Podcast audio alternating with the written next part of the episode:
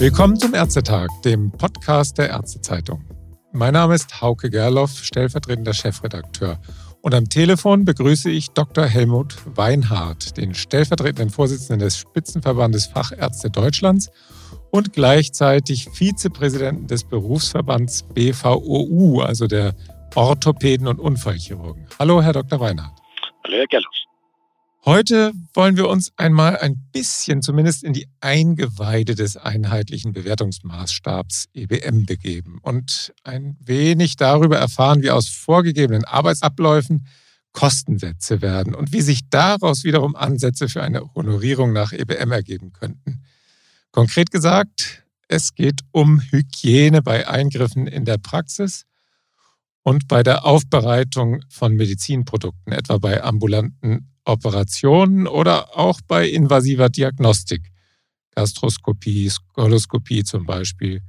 Und dann natürlich geht es um die Kosten, die in den Praxen dabei entstehen. Das Thema ist ein echter Dauerbrenner zwischen Ärzten und Krankenkassen. Herr Dr. Weinhardt, können Sie sich erinnern, wie lange Sie schon über eine bessere Berücksichtigung der Hygienekosten im EBM mit den Krankenkassen diskutieren? Letztlich diskutieren wir seit Änderung der Richtlinien die bei der Aufbereitung von Medizinprodukten und Operationsinstrumenten uns gesetzlich aufgetragen sind und vorgegeben sind, die wir umzusetzen haben, über eine entsprechende Berücksichtigung im EBM. Das hat letztlich vor zwölf Jahren begonnen, wo man zunächst mal noch einigermaßen großzügig, würde ich sagen, darüber hinweggesehen hat, wie diese Kalkulation denn zustande kommen könnte. Nur die zunehmenden Aufgaben, die damit verbunden sind, sei es die validierte Waschmaschine, sei es die entsprechenden höherwertigen Spülmaschinen für die Reinigung von Hohlkörpern, hat ganz neue Richtlinien und vor allem auch die Ausbildung des Personals, was wir dafür benötigen, ist ganz anders aufgehängt, sei es von der Hygienefachkraft, die wir in der Praxis brauchen, als auch den hygieneverantwortlichen Arzt, der in diesen Bereichen arbeitet. Mhm. Nachdem diese Regelungen mehr und mehr zugenommen haben, war natürlich unser Bestreben, das in der Bewertung der entsprechenden Ziffern adäquat berücksichtigt zu bekommen. Und da sind wir so ein bisschen gegen Windmühlen gelaufen bisher. Ja, normalerweise würde ich ja dann sagen, wenn sich nun neue Anforderungen ergeben für die Praxen, um die Patientensicherheit zu erhöhen, und das wollen Sie ja auch als Ärztinnen und Ärzte, dann würde ich erstmal denken, dass sich Kostenträger und Leistungserbringer zusammensetzen und die entstehenden Kosten analysieren und das Ganze dann mit in den EBM einfließen lassen. Wie ist das hier abgelaufen? Haben Sie völlig recht. Das ist der normale Weg, wie so etwas funktionieren sollte. Wenn sich aber die beiden Bänke im Bewertungsausschuss treffen und vom GKV Spitzenverband dann ständig die Überlegung kommt, das ist doch in der Stabskalkulation schon alles eingepreist und die Aufbereitung ist doch eingepreist, dann erleben Sie eben mit den Forderungen, die entsprechend höheren Kosten einzupreisen, Schiffbruch, weil als Standardantwort vom GKV Spitzenverband bei diesen Verhandlungen dann immer kommt, das sei bereits eingepreist, was leider nicht der Wahrheit entspricht. Mhm. Wie groß ist denn da im Moment die Unterdeckung bei den Eingriffen und bei invasiver Diagnostik? Sind hier alle Fachgruppen gleichermaßen betroffen? Natürlich die Fachgruppen in erster Linie betroffen, die höherwertige, das ist jetzt nicht medizinisch in der Wertigkeit, sondern vom Aufwand des Instrumentariums, höherwertige Diagnostik bzw. operative Eingriffe machen, beziehungsweise Eingriffe machen, deren Instrumente schwieriger in der Wiederaufbereitung beziehungsweise in der Säuberung, hygienischen Aufbereitung sind. Da reden wir insbesondere von den sogenannten Hohlkörpern oder von den auch hitzeempfindlicheren Instrumenten bei optischen Instrumenten, die einen wesentlich höheren Aufwand haben, als wenn sie das jetzt nicht missverstehen, einfache Chirurgie nehmen, wo sie halt Messer, Gabel, Schere, das sage ich immer so als Überbegriff, also Pinzette, Skalpell, Klemme und so weiter brauchen, also Standardinstrumente, die vom Reinigungsaufwand wesentlich einfacher sind. Das heißt, je komplexer insbesondere die Visualisierung bei der Diagnostik, sprich endoskopische Instrumente, Stablinsensysteme, flexible Linsensysteme, um die Optik übertrage, um das Bild übertragen zu können und Lichtleiter zu integrieren. Mhm. So aufwendiger ist natürlich immer die hygienische Aufbereitung. Und was anderes darf man nicht ganz außer Acht lassen. Wir haben natürlich Fachbereiche, die man möge das dem Orthopäden verzeihen, wenn er das so beantwortet, in schmutzigen Regionen arbeiten. Das heißt, in der Koloskopie sind wir ja in einem extrem keimbesiedelten Dickdarm zur Diagnostik unterwegs, so dass natürlich auch die Keimbesiedlung, die im Rahmen einer Operation beziehungsweise im Rahmen der Diagnostik stattfindet, eine wesentlich höhere ist als jetzt zum Beispiel bei einer Gelenkarthroskopie, wenn auch der Aufwand, diese Instrumente dann zu sterilisieren, der gleiche ist. Nur die potenzielle Keimbesiedlung und der Säuberungsaufwand ist natürlich, je mehr Sie in einem weniger sauberen Bereich arbeiten, umso höher. Mhm. Nun hat die Aktionsgemeinschaft Hygiene beim Spitzenverband Fachärzte SPIFA ja ein Konzept erstellt, das eine Systematik anbietet, wie in Zukunft die erhöhten Hygieneanforderungen und die für die Aufbereitung von Medizinprodukten bei der Honorierung berücksichtigt werden könnten. Könnten Sie kurz beschreiben, was Sie da genau gemacht haben, Herr Dr. Weinhardt? Die Arbeitsabläufe des sogenannten Reinigungsprozesses, der ja zunächst mal ein mechanisches Reinigen, dann das Reinigen in einer Art Spülmaschine, die genau validierte Arbeitsprozesse, Temperaturprozesse, die immer mhm. exakt nachvollziehbar sein müssen und die entsprechenden dann im Sterilisationsapparat ablaufenden Vorgänge exakt kalkulieren. Das heißt, den Arbeitsaufwand beziffern, das Personal, was man dafür benötigt, die Instrumentarien, die man dafür benötigt für Hohlkörperreinigung und ähnliches. Dann natürlich auch die entsprechende Zusatzqualifikation, die ja mit eingepreist werden muss von den Leuten, die in der Medizinprodukteaufbereitung tätig sind, bis hin zum hygieneverantwortlichen Arzt, kann man ja alles mit Kostenstellen belegen, die dann entsprechend runtergebrochen auf den einzelnen Sterilisations- oder Wiederaufbereitungsvorgang berechnet werden können. Und dies ist zwar so ein bisschen subtile Kleinarbeit, ist aber exakt zu beziffern. Da reden wir nicht von in etwa Kalkulationen oder überschlagenen Kalkulationen, sondern über die Aufstellung von Realkosten, mhm. die bei der Wiederaufbereitung von diesen Instrumenten auflaufen. Mhm. Haben Sie das selber gemacht oder ist das? Nee, das ist unter Federführung des BNG gemacht worden. Mhm. Der Vorsitzende des Berufsverbands der niedergelassenen Gastroenterologen ja. eben schon zu den außer den ambulanten Operateuren Hauptleidtragenden dieser Unterdeckung, die Sie vorher abgefragt hatten, ja. gehören weil natürlich insbesondere bei der invasiven Diagnostik, bei Gastroskopie, Koloskopie, Endo, Ultraschall und was da alles dazugehört, in diesen Hygienekalkulationen noch schlechter bisher berücksichtigt sind, als das im Kapitel 31, sprich beim ambulanten Operieren der Fall ist. Und unter Federführung des Herrn Bayer vom BNG ist das unter Zuhilfenahme des Prime Networks, dem Herrn Popp, in eine Kalkulation gegossen worden, die man aber von der Matrix her eben auch auf andere Wiederaufbereitungsprozesse ohne weiteres übertragen kann. Mhm. Und der Herr Popp ist derjenige, der auch für den EBM solche Berechnungen erstellt sonst der ist in der europäischen, sage ich mal, lieber medizinischen Szene mit Prime Networks jemand, der Kalkulationsgrundlagen für Vergütungssysteme in der Medizin berechnet. Und das sowohl in der Staatskalkulation für die Kassenärztliche Bundesvereinigung, aber auch in der GOE, um in der GOE eine reale Kostenkalkulation von Abrechnungsziffern zu erhalten. Mhm. Das heißt, die Firma Prime Networks erstellt Kalkulationsmodelle oder Kalkulationsmatrizes, auf denen dann nachvollziehbar die Kostenkalkulation entsprechend eingepreist werden kann. Mhm. Haben Sie das jetzt als Konsens erarbeitet? Das heißt, das ist ja fachgruppenübergreifend einmal und dann ist das dann an den Herrn Popp gegangen und jetzt ist das Konzept dann zurückgekommen. Sie haben das vorgestellt ist das jetzt Konsens innerärztlich auf jeden Fall oder kann man das dann auch schon in Richtung Krankenkassen als Konsens bezeichnen, dass diese Abläufe, die dort beschrieben sind, so stattfinden, wie sie eben dort beschrieben sind? Oder wie weit geht da der Konsens? Nee, das leider nicht.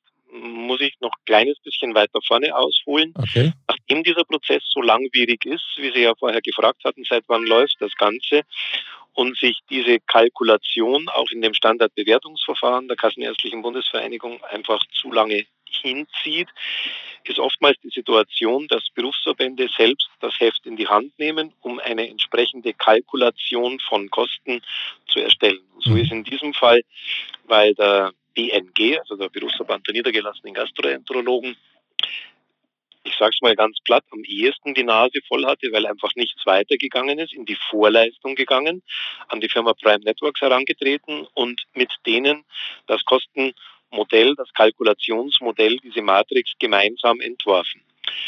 Dann ist der Berufsverband der niedergelassenen Gastroenterologen an den Spitzenverband Fachärzte herangetreten. In diesem Aktionsbündnis Hygiene hat es dort vorgestellt, mhm. inwieweit das von den anderen Verbänden mitgetragen wird. Mitgetragen wird es von allen unterzeichneten Berufsverbänden. Es ist nur nicht jetzt diese Kalkulationsmatrix in allen Fachbereichen bereits übersetzt. Denn wenn ein derartiges Kalkulationsmodell zunächst erarbeitet ist, können wir ja nur mit dieser Forderung an die Kassenärztliche Bundesvereinigung herantreten und dies als Vorschlag benutzen, mit dem man dann von Seiten der Kassenärztlichen Bundesvereinigung in den Bewertungsausschuss hineingeht. Das wird mit Sicherheit noch ein entsprechendes Feintuning, würde ich jetzt mal vorsichtig formulieren, oder eine Umsetzung, dass man aus diesem Kalkulationsmodell doch versucht, es in die Stabskalkulation umzusetzen erfolgen, bevor man dann mit dieser Kalkulation im Bewertungsausschuss oder auch in den Vorgesprächen an den GKV-Spitzenverband herantreten kann. Ganz so weit sind wir noch nicht. Da braucht es noch einen nicht ganz unerheblichen Abstimmungsbedarf und Nachberechnungsbedarf, um für das Kapitel 31 gleich valide Daten zu haben, wobei da der Umfang der Arbeit natürlich wesentlich größer ist als für die Leistungen, die der BMG vorab kalkuliert hatte. Ja, Stabskalkulation, wollen Sie das unseren Hörern kurz erklären? Die Abkürzung für das Standardbewertungsverfahren, was das Kalkulationsmodell dann für die EBM-Kalkulation ist. Okay. Wie schon eben erwähnt, schon mehrfach, es geht ja um ambulante OP und um invasive Diagnostik. Kann man das so kurz vielleicht mal sagen? Welche Kosten sind da jetzt schon im EBM drin und welche sind noch nicht berücksichtigt? Grunde genommen sind alle Änderungen, die Sie in der Hygieneaufbereitung von kritischen, semikritischen Medizinprodukten haben, was sich seit 2007 geändert hat. Sie hören richtig, was sich seit 15 Jahren geändert hat, komplett nicht eingepreist. Da ist weder die Hygienefachkraft eingepreist, da ist der hygienebeauftragte Arzt nicht eingepreist, da ist die validierte Waschmaschine nicht eingepreist, da ist die Validierung des Sterilisationsvorganges, also des Autoklaven, nicht mit eingepreist. All diese Dinge gab es zu der Zeit, wo das jetzige Grundgerüst für die Kalkulation der Hygiene kalkuliert wurde, nicht. Alles das sind letztlich Änderungen, die erfolgt sind aufgrund der gesetzlichen Vorgaben, die richtig und wichtig sind, aber eben nicht eingepreist wurden. Mhm. Das heißt, hier haben wir einen zeitlichen Verzug, so wie Sie gerade gefragt haben, der sich über mehr als 15 Jahre zieht. Ganz schön viel, ja. Können Sie ein Beispiel vielleicht mal geben für eine Leistung, was sich dann aus Ihrer Sicht ändern müsste bei der Honorierung? Vielleicht aus Ihrem Fachgebiet, Arthroskopie zum Beispiel?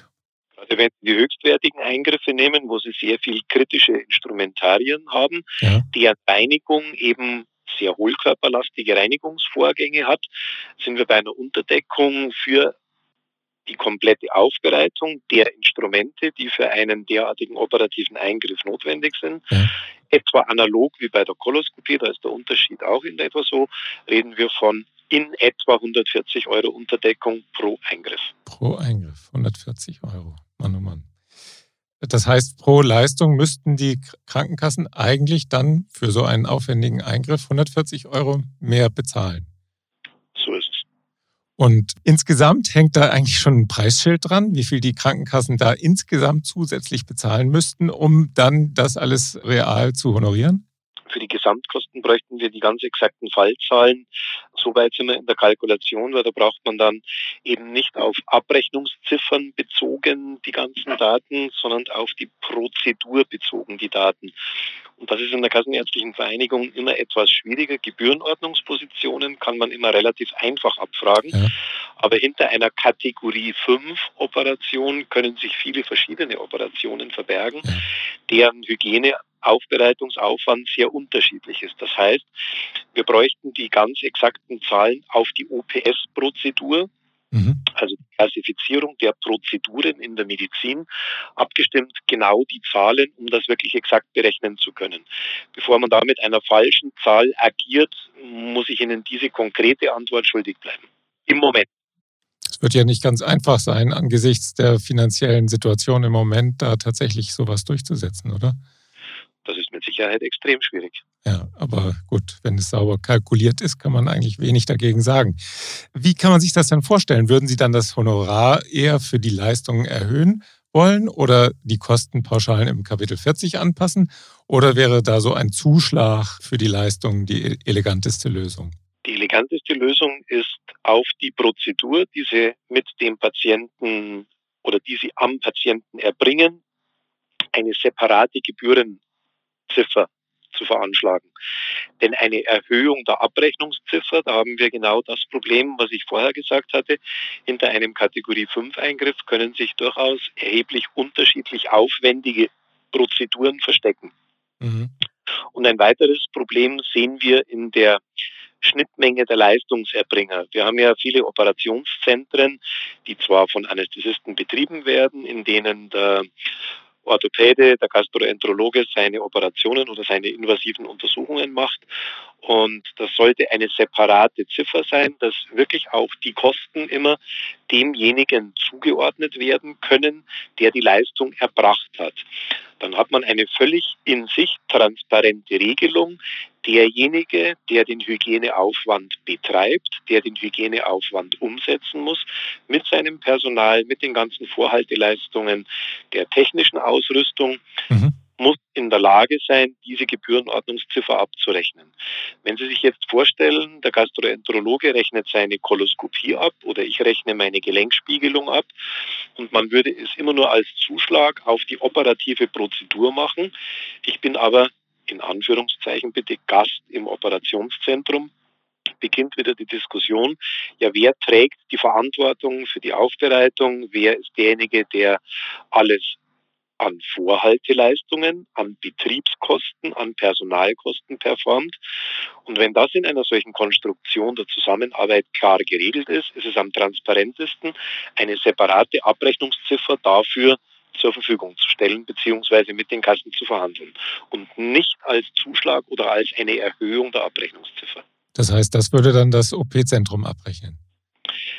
Derjenige, der die Aufbereitung macht. Es genau. gibt bei OP-Zentren die verschiedensten Konstruktionen. Ja, ja. Mhm. Deswegen ist das die korrekteste Antwort. Weil es gibt schon auch OP-Zentren, in dem unter Umständen derjenige, der die operative Leistung erbringt, auch Teilbereiche der Hygieneaufbereitung übernimmt, weil andere Bereiche eine andere Hygieneaufbereitung brauchen. Also da gibt es in der zur Verfügungstellung und Umsetzung der entsprechenden Hygiene eine sehr große Bandbreite, wie das entsprechend gelebt oder umgesetzt wird. Und damit wäre es am einfachsten und am transparentesten demjenigen zuzuordnen, der diese Leistung auch erbringt, weil der soll das Geld ja erhalten. Mhm. Herr Dr. Weinhardt, ich habe in den vergangenen Jahren manchmal Beispielrechnungen gesehen, die nachweisen sollten, wie tiefrot sich bestimmte Leistungen, zum Beispiel in der Urologie, für die Leistungserbringer äh, betriebswirtschaftlich auswirken. Wieso werden diese Leistungen dann überhaupt eigentlich noch erbracht? Irgendwie muss es sich am Ende ja wohl doch noch rechnen. Oder geht das dann einfach, wird damit dann das Arzthonorar angeknabbert? Oder wie kann man sich das vorstellen? Das haben Sie genau den Nagel auf den Kopf getroffen. Damit wird letztlich das zur Verfügung oder das übrig bleibende Arzthonorar minimiert. Das ist genau das, was der springende Punkt ist. Und die rechtliche Situation, in der wir stehen, Wir dürfen, das ist jetzt im SGB V und in der Rechtsprechung unserer ärztlichen Tätigkeit eben auch festgelegt, wir dürfen nicht rosinenpickerisch sagen, die Leistung ist unwirtschaftlich, die erbringe ich nicht.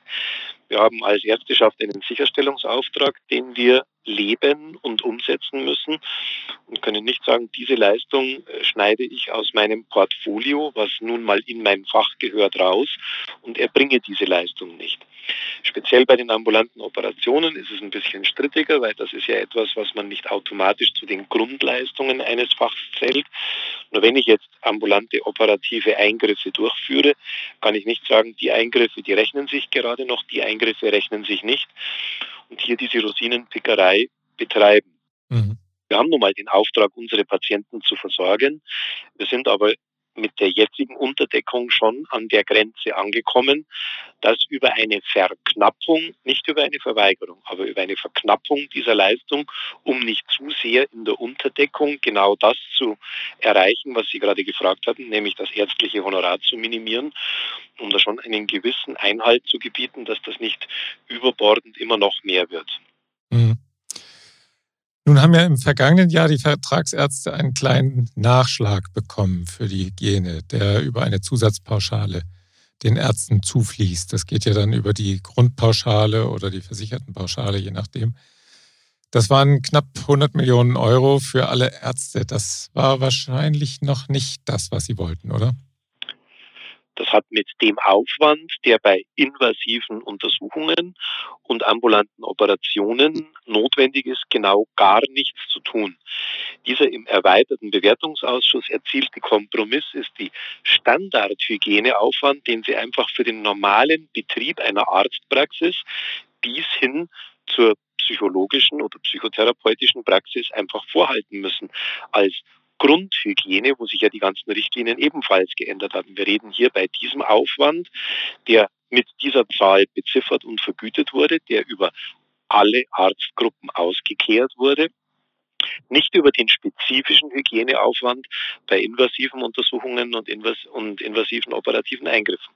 Das war die Grundhygiene, die Sie prinzipiell schon mal für den Betrieb einer Arztpraxis, für den Patienten Kontakt vorhalten und gewährleisten müssen. Mhm. Äh, ist denn die Urologen, die haben ja letztens da einiges erreicht bei der Zystoskopie. Ist das vielleicht ein Beispiel, wie das in Zukunft bei anderen Leistungen in, in dem Bereich auch laufen könnte? Das ist mit Sicherheit eine Möglichkeit, wie man versuchen muss, das zu erreichen. Wir müssen allerdings insgesamt versuchen, die Bewertung dieses Hygieneaufwands im Bewertungsausschuss adäquat beziffert zu bekommen. Und die Möglichkeiten, wie es in der Urologie für die Zystoskopie erreicht wurde, ist eins der Beispiele, ist aber in dem Fall eine Erhöhung der Gebührenordnungsziffer gewesen, ja, genau. nicht eine separate Ziffer, um den Aufwand der Hygiene auch wirklich adäquat abzubilden. Deswegen ist die Systematik, wie man dran geht, mit Sicherheit eher anders zu sehen, aber die Vorgehensweise, um es durchzusetzen, ist vergleichbar. Mhm. Wie geht es denn jetzt weiter da mit Ihrem Konzept? Haben Sie Signale schon von der KBV, dass die sich da interessieren dafür und damit auch dann in den Bewertungsausschuss oder erweiterten Bewertungsausschuss gehen oder muss noch ein bisschen nachjustiert werden? Die Signale, die wir aus der Kassenärztlichen Bundesvereinigung haben, sind positiv. Die sind nicht so, dass man jetzt sagen darf, das Modell haben wir und wir gehen mit dem Modell eins zu eins in den Bewertungsausschuss. Und man muss das in die Form gießen, dass man nochmal genau überprüft, stimmt die Kalkulationsgrundlage, wie sie über Prime Network, sprich Herrn Pop, errechnet und vorgelegt wurde, können wir diese Matrix angelehnt auch fürs Kapitel 31 übernehmen und mit einem dann zu konsentierenden Vorschlag, wobei ich da jetzt schon eine Lanze für die Kassenärztliche Bundesvereinigung brechen muss, die Neukalkulation inklusive des Hygieneaufwands wird derzeit exakt validiert, exakt analysiert. Und inwieweit exakt das von uns über den oder vom BMG über den SPIFA eingebrachte Kalkulationsmodell übernommen werden kann. Ich sage jetzt ganz bewusst, eins zu eins wird es mit Sicherheit nicht übernommen werden, aber dass man das als Grundlage nimmt, um dann in den Bewertungsausschuss zu gehen. Die Signale, dass das ein gangbarer Weg ist, der geprüft wird und umgesetzt werden soll, die Signale haben wir aus der KWV. Mhm. Da steckt aber noch ein Stück Arbeit drin, das in eine Form zu gießen, mit der man dann in den Bewertungsausschuss gehen kann. Wir sind gespannt. Herr Dr. Weinhardt, haben Sie vielen Dank für die Einblicke in das doch ziemlich komplizierte Thema der Personal- und Materialkosten rund um die Hygiene. Bevor ich Sie jetzt aber sozusagen in Ehren entlassen kann, möchte ich noch auf einen anderen Punkt in eigener Sache eingehen. Vielleicht wissen Sie es schon, die Ärztezeitung wird ja in diesem Jahr 40 Jahre alt und da wagen wir einen Blick nach vorne. Und da fragen wir im Moment jeden Interviewpartner, den wir vor die Flinte sozusagen bekommen, eine Frage, um dann hinterher so ein, ein bisschen mal zu gucken, was haben denn die vielen Leute, mit denen wir sprechen, im Laufe so eines Jahres alles gesagt. Nun meine Frage. Sie wollen Ihren Enkeln ein resilientes Gesundheitswesen hinterlassen. Was ist die wichtigste Bedingung, die dafür erfüllt werden muss? Und welche Umstände von heute stehen einem solchen resilienten Gesundheitswesen entgegen? Und nicht zuletzt, welche Maßnahmen bzw. Reformideen könnten helfen, das zu erreichen? Haben Sie da schon eigene Gedanken, Herr Dr. Weiner? Selbstverständlich nachdem ich einen Sohn habe, der auch in meine Fußstapfen treten möchte ah. und wir mit unserem Nachwuchs ja immer diskutieren müssen, welche Form der medizinischen Versorgung wollen unsere Patienten in der Zukunft? Das ist die wichtigste Frage. Aber nicht recht viel weniger wichtig ist auch die Frage, wie wollen die Leistungserbringer, um dieses Unwort zu nennen, ich sage immer viel lieber, wie wollen die Ärzte, die in Zukunft diese Bevölkerung mit ihren Ansprüchen versorgen, auch arbeiten. Und die Ärztinnen natürlich auch, Ärztinnen nicht? und Ärzte ist immer beide Geschlechter gleich ja. gemeint. Das heißt, wenn ich Ärzte sage, dann bin ich nur immer ein bisschen davon gepeinigt, weil es den Ärzt nicht gibt und Ärzt-in gibt es nicht. Also müsste man immer ja, alles genau. doppelt nennen. Deswegen ja. möge man mir das nachsehen. Ja, es gibt zwei Grundprobleme, die in meinen Augen für eine zukunftsträchtige Gesundheitsversorgung eminent wichtig sind und möglichst zumindest in dieser Legislatur auf den Weg gebracht werden müssen. Das heißt, im fachärztlichen Bereich die erbrachten Leistungen sollten eine valide Kalkulation für die Kosten, die die Leistung eben nun mal auch hat, hinterlegt sein und unbudgetiert vergütet werden. Das heißt, die Leistung, die der Facharzt erbringt, sollte auch vergütet werden und nicht in einem budgetierten System nur zu 80 Prozent, wenn man Pech hat, zu 70 Prozent vergütet werden. Das mhm. ist ein extrem wichtiger Punkt. Und der zweite wichtige Punkt ist das Niederreißen der Grenze zwischen ambulant und stationär. Unser Nachwuchs hat es, ich sage es mal ganz hart, satt, diese strikte Trennung zwischen stationärer und ambulanter Leistungserbringung. Man lernt in seiner Facharztausbildung viele spezialisierte Behandlungsmethoden, Behandlungsschritte, die unseren Patienten zugutekommen. Und diese strikte Trennung, die nur entweder im stationären Setting oder im ambulanten Setting mit völlig unterschiedlichen Grundlagen, unterschiedlichen Zugangsmöglichkeiten in diese beiden Systeme zu gewährleisten, ist weder zeitgemäß und auch in Zukunft weder für die Ärztinnen und Ärzte, die es machen wollen, als auch für die Patienten weiter zumutbar. Die Schnittstelle, die es jetzt zwischen ambulant und stationär gibt, die gehört weg. Da gehört eine sektorenverbindende Versorgung mit gleichem Zugang für beide Seiten. Ich wiederhole, mhm. gleicher Zugang für beide Seiten. Die ja. politische Stoßrichtung, das immer nur aus dem Blickwinkel des Krankenhauses zu betrachten oder was aber bisher eigentlich fast nicht passiert, nur aus der Sicht des ambulanten Sektors zu betrachten, ist schlichtweg falsch.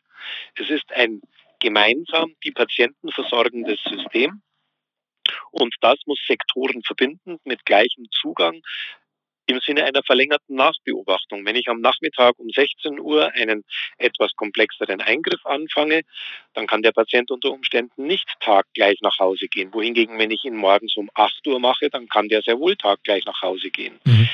Diese sturen Grenzen zwischen diesen beiden Bereichen, die gehören weg. Und der gleiche Zugang und natürlich gleiche Qualitätskriterien und gleiche Vergütung für beide Seiten. Da sind wir eben bei dem Thema, dass natürlich die duale Finanzierung des stationären Sektors und die monistische Finanzierung des ambulanten Sektors ein Hemmnis ist. Aber wenn wir Vergütungsmodelle kreieren und der Politik so vorschlagen können, wie ja auch unser Vorschlag, wie man an der sektorenverbindenden Versorgung in Zukunft arbeiten könnte. Darin sehe ich die Zukunft wie auch eine Verbesserung der Versorgung sowohl von Seiten der Ärzte, die die Leistungen erbringen wollen, als auch von unseren Patienten, die diese Leistung in Anspruch nehmen müssen, erreicht werden kann. Mhm. Ja, vielen Dank, Herr Dr. Weinhardt. Vielen Dank auch nochmals für das interessante Gespräch über die Vorschläge zur Honorierung der Hygienekosten und wünsche Ihnen, dass die KBV und dann vor allen Dingen auch die Krankenkassen diese Vorschläge dann auch in Zukunft zu würdigen wissen. Alles Gute für Sie. Dankeschön. Recht herzlichen Dank. Und auch vielen Dank fürs Zuhören. Bis zum nächsten Ärztetag. Selbe Stelle, selbe Welle. Tschüss. Wiederschauen.